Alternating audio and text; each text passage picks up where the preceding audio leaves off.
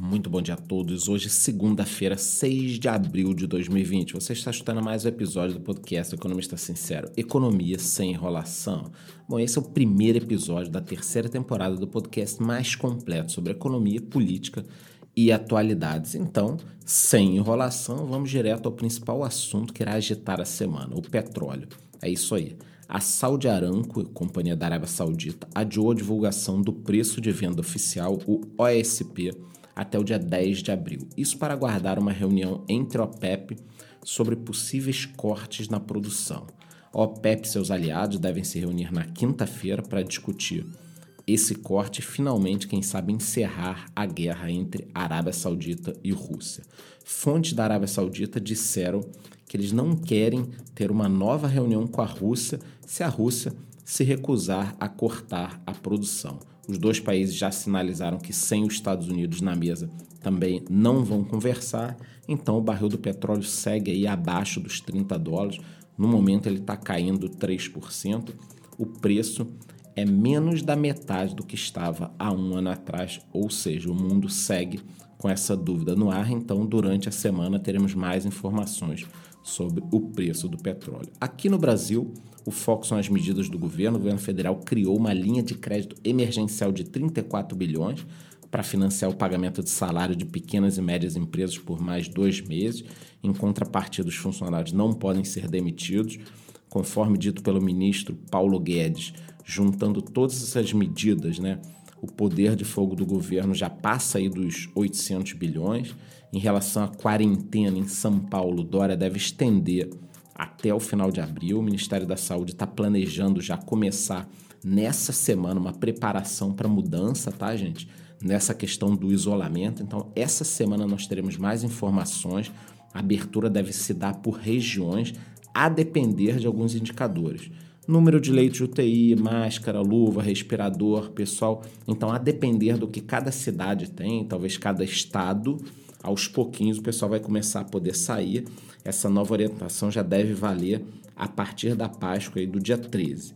Já escolas e universidades sem nenhuma data ainda prévia, pelo menos aí até o final de maio, deve ficar tudo fechado. Alguns serviços seguem em alta, né? No caso do setor de entregas, o que ajuda a manter muita gente trabalhando, mas como estamos no Brasil, sempre tem alguém tentando atrapalhar.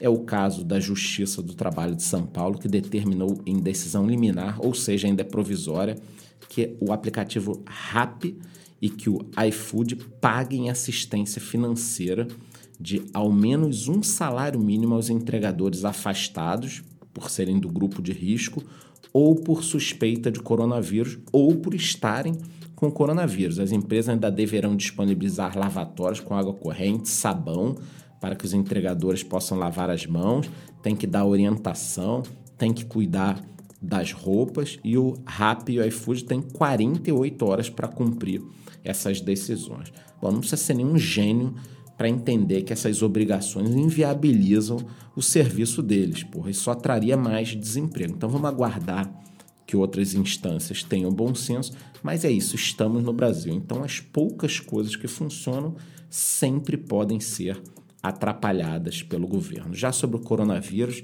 eu vou ser breve, tá, gente? Eu não quero tornar meu podcast mais um contador do número de mortes, como tem sido uma constante na mídia mainstream, né? A gente liga os canais, é só o número aumentando, aumentando, aumentando. Então, quero passar algumas informações aqui, mais de forma construtiva.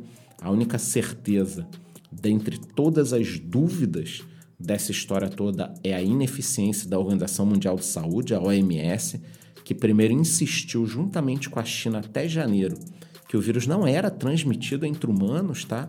E que depois nós não precisaríamos de máscaras. Então a pergunta é quem vai julgar a OMS? Quem vai julgar a OMS?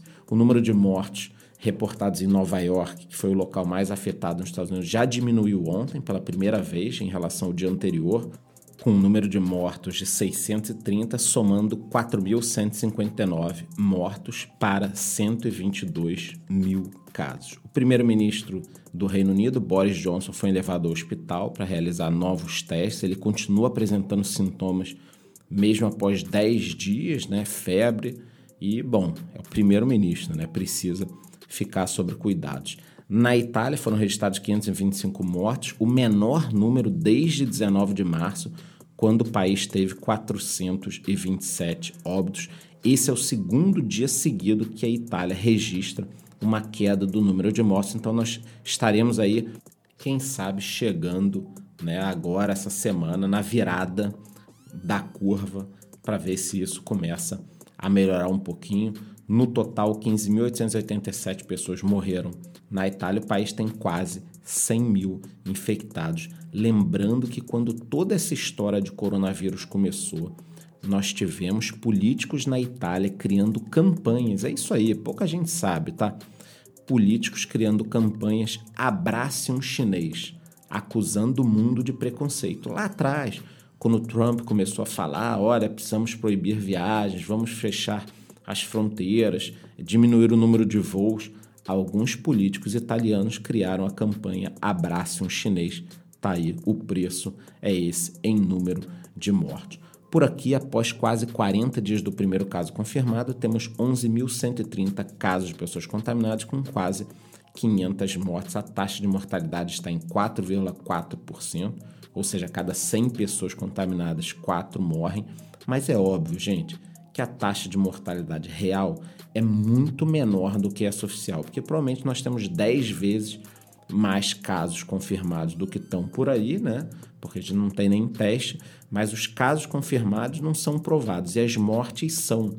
Então, na realidade, o número de casos é muito maior do que esse. O presidente Jair Bolsonaro disse no início da noite de ontem que poderá usar a caneta para trocar um ministro, né? Abre aspas. Tem algumas pessoas do meu governo que algo subiu a cabeça, estão se achando, eram pessoas normais. Ou seja, além da parte econômica, por aqui no Brasil nós temos também toda essa parte política. O que vai ajudando aí o dólar a subir, né? O dólar não tem freio. E falando na parte econômica, eu trouxe alguns dados aqui para vocês, tá? Muita gente tem me perguntado é, como é que estão os impactos sobre a economia. Então, segundo uma matéria publicada no jornal Valor Econômico, com dados da Elo, que tem 132 milhões de cartões emitidos, né? A pesquisa foi feita do dia 19 de março a 1 de abril, comparando com vendas no período de 5 de janeiro a 22 de fevereiro. Então, são dados de um período contra o outro, né? Uma base muito grande, dá para a gente ter uma ideia. Bom, então, segundo essa pesquisa, as transações com os dois tipos de cartão caíram no período da quarentena cartões de débito e crédito, né, gente? Principalmente nos setores de postos de combustíveis, menos 31%, bares e restaurantes, menos 59%, vestuário, menos 78% e turismo, menos 80%. Enquanto isso, nós tivemos aumento nas vendas com débito e crédito nos supermercados, com 25%, e farmácias, com 10%. Nas compras em geral, tivemos uma queda de 21% nas vendas feitas com cartão de débito e 36% nas vendas com cartões de crédito. As vendas com cartões por e-commerce caíram 13% no período. Mas nós temos alguns crescimentos aqui no setor online. Bares e restaurantes aumentaram as vendas do e-commerce em 106%, supermercados em 45%, lojas de departamento 13% e farmácia 5%. Eu busquei esses números aqui para vocês exatamente para que você entenda que não é questão de falar que o futuro do seu negócio está online. A questão é que a sobrevivência do seu negócio está online. Basta vermos aí a questão do entretenimento, como alguns artistas já se mobilizaram, estão batendo recordes de faturamento, arrecadação, audiência, utilizando o YouTube como uma plataforma para show. Então, como a gente está vendo aqui que a maioria dos negócios, se não a totalidade, teve uma queda na venda do local físico, está quase tudo fechado, é o online que salva, a salvação está no e-commerce. Já no mercado de criptomoedas, enquanto no Brasil nós tivemos uma notícia ruim com o fechamento da XDEX, uma corretora que ficou famosa por aqui, pelo resto do mundo as empresas ainda acreditam no potencial do mercado. É o caso da Binance, a maior corretora do planeta, que está aí com 100 vagas em aberto, incluindo Brasil e demais países da América Latina. Então, se você está procurando trabalho no mercado de criptomoedas, procure aí pelo site da Binance. Já em questão de valores, na última semana o Bitcoin teve uma valorização de quase 10%, enquanto nos aproximamos de um evento chave para a evolução do preço. Eu prometo falar mais sobre isso nas próximas semanas. Um Bitcoin no momento está cotado a 7.055 dólares ou 36.200 reais. Já falando agora dos índices futuros, pela manhã estão no positivo. Ao longo da semana eu estarei falando em tempo real lá no meu Instagram. Inclusive, hoje no meu Instagram nós teremos uma live às 9h18. A dinâmica do mercado está muito diferente, as notícias são em tempo real tudo está acontecendo muito rápido, não te espero lá no meu Instagram. Qualquer novidade, eu estarei o dia inteiro lá postando as últimas notícias. É isso, eu desejo a todos uma boa semana. É um prazer voltar aqui com o nosso podcast que vai ao ar toda segunda-feira até às sete e meia da manhã. Muito bom dia.